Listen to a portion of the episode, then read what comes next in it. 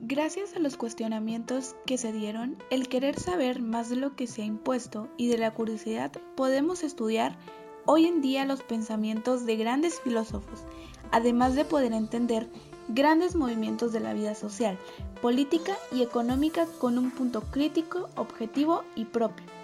No olvidemos que fue gracias a estos filósofos como Platón que podemos hacer uso de las matemáticas. Esperemos que estos temas te hayan sido de gran impacto y de gran utilidad. Gracias por escuchar.